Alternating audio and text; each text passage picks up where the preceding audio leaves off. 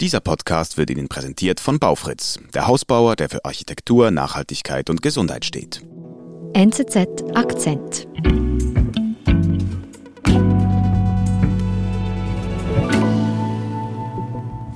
Ziemlich überwältigend hier. Ich, ich freue mich so, ich freue mich so sehr. Nach 33 Jahren, 6 Monaten und 25 Tagen endlich, endlich hier in Deutschland zu sein. Das ist so toll. Ich bin so froh.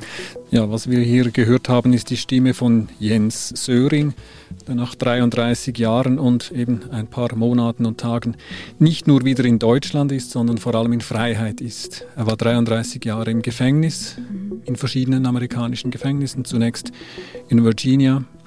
Er soll die Eltern seiner damaligen Freundin umgebracht haben und bis heute behauptet Jens Söring, er sei unschuldig. Jetzt hast du selbst, Thomas, mit ihm sprechen können, hast einem verurteilten Doppelmörder ins Gesicht gesehen, per Skype muss man sagen. Wie war das? Wie muss ich ihn mir vorstellen? Unauffällig, würde ich sagen. Unauffällig. Ein sympathischer Mann, äh, schmales Gesicht, so etwas leicht akademisches, und es ist die Frage, die das ganze Gespräch dann überschattet. Ist er schuldig? Ist er unschuldig? Ist der Mann, dem man ins Gesicht schaut, ein Mörder oder ist er es nicht? Mehr als 33 Jahre saß Jens Söring in den USA im Gefängnis. Unschuldig, wie er sagt. Thomas Ribi hat mit ihm gesprochen über seinen Kampf für Gerechtigkeit und das neue Leben in Freiheit. Thomas, warum wurde Jens Söring denn verurteilt? Also was soll er Schlimmes getan haben, dass er am Ende 33 Jahre im Gefängnis sitzt? Die Tat, die er begangen haben soll, spielte sich am 30. März 1985 ab. Da wurden die Eltern seiner damaligen Freundin ermordet in ihrem Haus in der Nähe von, äh, also in Virginia. Und zwar auf eine äußerst brutale Art und Weise heißt der das? Ermittlungsbeamte, der das erzählt hat, dann später gesagt, er habe noch nie einen solchen Tatort gesehen, es sei alles voll Blut gewesen, es sei eine richtige Exekution gewesen, die Kehlen waren durchgeschnitten, beim einen Opfer war der Kopf fast abgetrennt. Also es ah. wurde sehr viel mehr Gewalt angewandt, als nötig gewesen wäre, um die Leute zu töten. Und Jens Söring wurde schuldig gesprochen, diese Tat begangen zu haben. Jens Söring wurde 1990, also fünf Jahre später, schuldig gesprochen, nachdem er zunächst eben die Tat selbst gestanden hatte. Mhm. Es war sehr sonderbar der Ablauf, also die, die Tat fand statt, dann wurde monatelang ermittelt und erst etwa ein halbes Jahr nachher weiteten sich die Ermittlungen auf Jens Söring und seine damalige Freundin, also die Tochter des Ehepaars, aus. Und dann sind die beiden geflohen und wurden dann erst im Frühling 86 in London aufgegriffen. Und dann hat Jens Söring die Tat eben gestanden. Wer war denn Jens Söring damals? Jens Söring war damals ein 18-, 19-jähriger Student an der University of Virginia seine Eltern waren Diplomaten, waren im konsularischen Dienst tätig. Er ist in verschiedenen Orten der Welt aufgewachsen und kam mit einem Elitestipendium dann an die Universität. Und kurz darauf hat er diese Frau kennengelernt, Elisabeth Hasem, die Tochter des ermordeten Ehepaars. Mhm. Und das scheint ihn irgendwie gepackt zu haben. Es war die ganz große Liebe, ein, ein Liebestaumel. Mhm. Und irgendwie äh, hat sich das Tag darin geendet, äh, schrecklicherweise. Jetzt wird Jens eben, du hast gesagt, 1990 verurteilt. Er kommt ins Gefängnis mit 18. Was geschieht mit ihm? Wie, wie ist sein Alltag dort? Schrecklich, offenbar. Mhm. Er selbst sagt, äh, man könne alles das, was man aus äh, amerikanischen Filmen kenne, anschauen und mhm. es sei noch schrecklicher in diesen Gefängnissen. Er äh, kommt in ein Gefängnis, wo er wochenlang den Himmel nicht sieht. Er kommt in ein Ambiente, das von Gewalt geprägt ist. Also er erfährt er Selbstgewalt? Er erfährt Selbstgewalt. Es ist offensichtlich eine sehr große Gefahr, vergewaltigt zu werden von anderen äh, Mithäftlingen. Er lernt sehr bald dass man immer auf der Hut sein muss vor allen. Mhm. Er ist in einem Gefängnis, das überbelegt ist. Das äh, war eigentlich für 600 Häftlinge ausgelegt. Es waren aber doppelt so viele drin. Das heißt, es gibt keine Privacy, es gibt mhm. keine keine Momente, wo man allein ist. Es wird alles kontrolliert. Und er ist in den USA im Gefängnis. er ist in den USA im Gefängnis. Geborener ja. Deutscher. Geborener Deutscher ist. Mhm. Er wurde von den englischen Behörden ausgeliefert unter der Bedingung, dass die Todesstrafe nicht verhängt wird mhm. und wird dann mit zweimal lebenslänglich, also zweimal 45 Jahren bestraft, ohne Aussicht in Freiheit zu kommen, zumal die Doktrin der amerikanischen Strafjustiz oder der, der Strafvollzug sich damals auch ändert. Man will die Leute nicht mehr resozialisieren, sondern man will sie eben einfach von der Gesellschaft fernhalten. Mhm. Und deshalb auch keine Arbeit, einfach auch keine Nein. Einzelhaft und diese schlimmen Bedingungen im, im Gefängnis. Wie geht denn Jens Söring mit dieser grauenhaften Situation um? So wie er erzählt, und das klingt sehr eindrücklich, schafft er es, so ein, ein bisschen einen Raum für sich zu schaffen. Einerseits, indem er Krafttraining macht und andererseits setzt er sich die Aufgabe, seine Unschuld zu beweisen, vom mhm. ersten Tag an. Er selbst sagt auch, das sei das, was ihn dazu geführt habe, nicht zu verzweifeln, weil er sagt, er selbst habe ja immer gewusst, dass er nicht schuldig sei. Und das hätten andere Häftlinge ja nicht gehabt. Das habe ihm die Kraft gegeben. Jetzt hast du aber anfangs gesagt, er hat die Tat gestanden, er ist deshalb verurteilt worden und ist jetzt aber überzeugt, unschuldig zu sein. Genau, das ist einer der vielen Widersprüche und Unstimmigkeiten in diesem Fall. 1985 hat er die Tat gestanden. 1990, bevor der Prozess in den USA begann, hat er das Geständnis widerrufen und gesagt, er hätte das nur gesagt, um seine Freundin Elizabeth Hasem zu retten.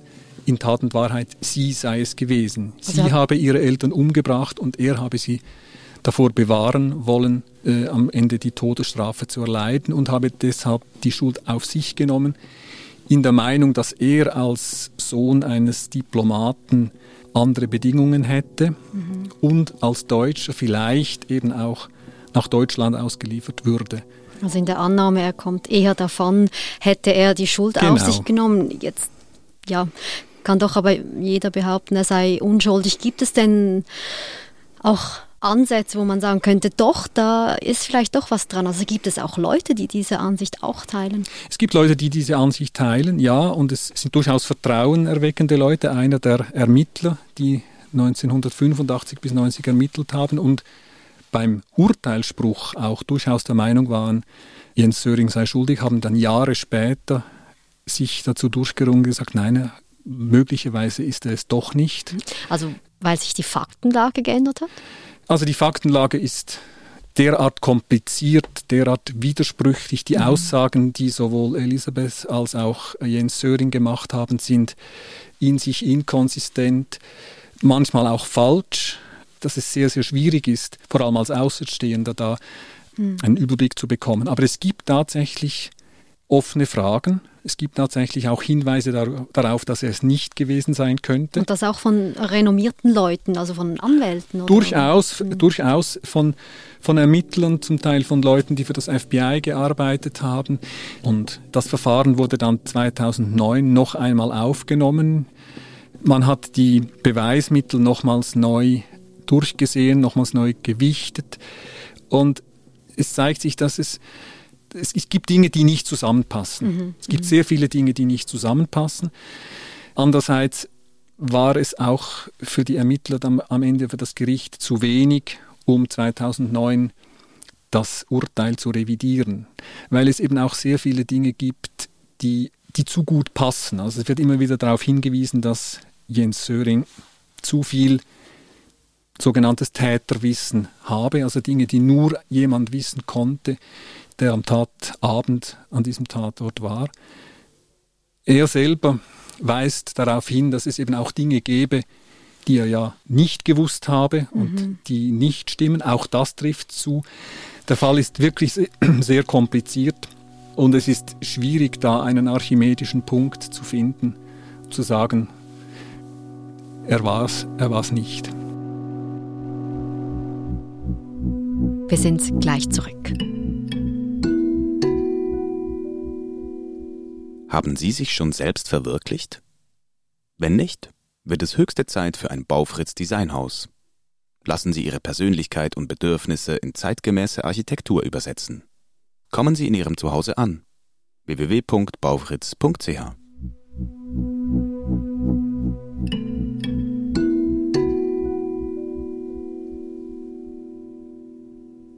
Das ist eine verworrene Sache, aber Jens sitzt im Gefängnis und ist äh, komplett hm. überzeugt von seiner Unschuld. Kämpft er denn auch? Also fechtet er sein, sein Urteil an? Dauernd, dauernd. Also einerseits auf, auf der publizistischen Achse. Er schreibt Bücher. Aus dem Gefängnis? Aus dem Gefängnis heraus. Es sind mhm. sechs Bücher entstanden, in denen er seine Version der Dinge darlegt.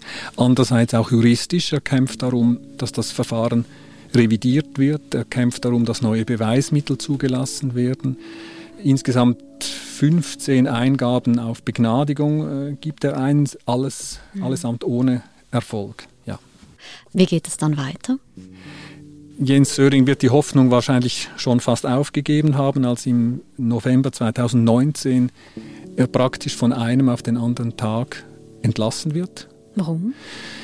Äh, nicht aus dem Grund, den er gerne hätte. Es ist nicht so, dass er begnadigt worden wäre, sondern er wird einfach wegen guter Führung vorzeitig entlassen mhm. und wird dann im Dezember 2019 nach Deutschland abgeschoben, wo er seither lebt. Also in seine Heimat, das muss ja eine unglaubliche Erlösung gewesen sein, eine unglaubliche Erleichterung. Eine unglaubliche Erleichterung. Wir haben das ja am Anfang gehört. Er sagt, ich bin einfach nur glücklich mhm. und das wird man ihm glauben. Andererseits hatte er keine Beziehungen zu dem Land. Er war nicht vorbereitet auf ein Leben in Freiheit.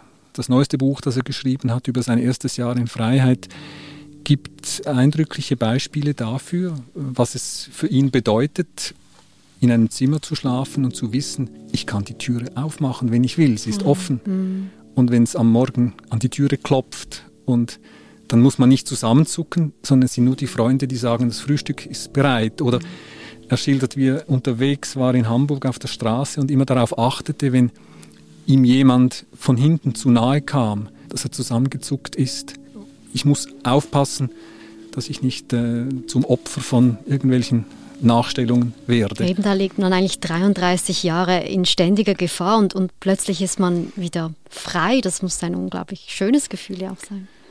Es ist eben sicher ein schönes Gefühl, aber sehr ungewohnt und vor allem äh, stand er auch wirtschaftlich natürlich hm. vor dem Nichts. Er versucht sich jetzt einerseits als Coach zu etablieren, mhm.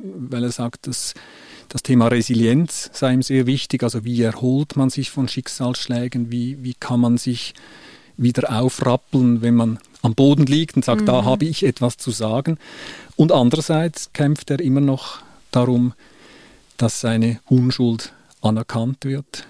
Denn eben er ist nur entlassen und nicht begnadigt worden. Also das ist ihm ein Anliegen. Das ist ihm ein großes Anliegen, ja. ein ganz großes Anliegen. Weil er ist schuldig, oder nach wie vor er gilt, als, als schuldig. Er gilt als schuldig, ja. Mhm. Und es ist ähm, eine Situation, die unheimlich verworren und komplex ist, aber er hält sich daran, für seine Rehabilitierung zu kämpfen nach wie vor. Eben, und, und du sagst, er schreibt Bücher, er will Coach sein, er sucht hier ja auch die Öffentlichkeit, um diesen Weg zu gehen der Rehabilitation. Oder? Das ist so, er sucht die Öffentlichkeit, er hat ein neues Buch geschrieben und reist im Augenblick von Talkshow zu Talkshow. Ja, er will die Öffentlichkeit natürlich auch ein bisschen zum Komplizen machen. Und da hat er natürlich einen Punkt. Das amerikanische Strafsystem ist hart, hm. das ist allgemein bekannt. Und an seinem Beispiel will er auch ein bisschen auf das aufmerksam machen und das dann wieder natürlich auch auf die eigene Mühle schaufeln und für sein Recht kämpfen oder für das, was er für sein Recht ansieht. Jetzt hast du ihn erlebt, du hast dich mit seiner Geschichte intensiv befasst, du hast selbst mit ihm lange gesprochen. Wie war dann jetzt dein Gefühl? Hast du da einem Täter oder einem Opfer in die Augen geschaut? Ich weiß es bis heute nicht und ich werde mhm. es wahrscheinlich nie wissen. Ich glaube, am Ende doch eher einem Opfer hm. möglicherweise nicht einem Opfer der amerikanischen Justiz, sondern einem Opfer von Umständen, denen er nicht gewachsen war, ein junger, ein bisschen verwöhnter, unerfahrener Mann, mhm. der in eine Situation kam mit einer Frau, einer Amour fou, es waren Drogen im Spiel, es, waren, es war sehr seltsam, die beiden haben sich auch Briefe geschrieben, in denen nicht nur äh, sehr seltsame sexuelle Fantasien, sondern auch Gewaltfantasien Themen waren. Das mhm. war irgendwie eine, ein Traum, ein, vielleicht auch partiell ein Albtraum, aus dem sich, wie ich mir vorstellen kann, das eine oder das andere hätte entwickeln können.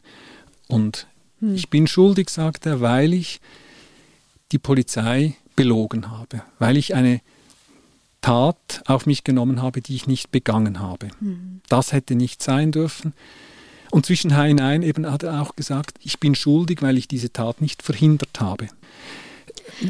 Also alles sehr, sehr, sehr, sehr widersprüchlich. Ja. Ich nehme das ja. mit, dass es einfach eine enorm verworrene Situation ist und gleichzeitig eine doch äh, faszinierende Geschichte. Was, was bleibt dir zurück, würdest du sagen, nach, nach dieser Begegnung? Also das Gespräch mit Jens Söring war etwas vom verwirrendsten und vielleicht auch verstörendsten, was ich, hm. was ich erlebt habe. Eben, ich habe es am Anfang gesagt, man kann im Gespräch nicht von der Frage wegkommen, war er es, war er es nicht? Mhm. Wäre er fähig dazu?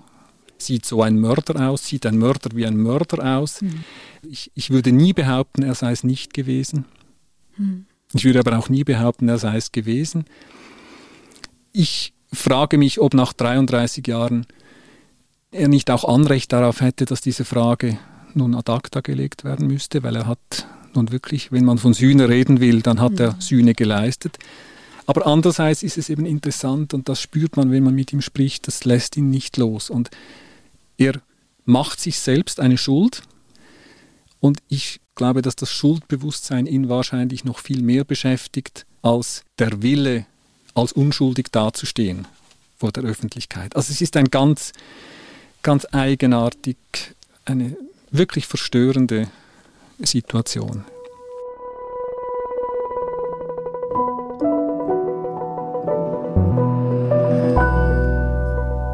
Schön, dass wir uns auch mit solchen Situationen befassen dürfen. Thomas, vielen Dank für den Besuch im Studio. Danke dir vielmals.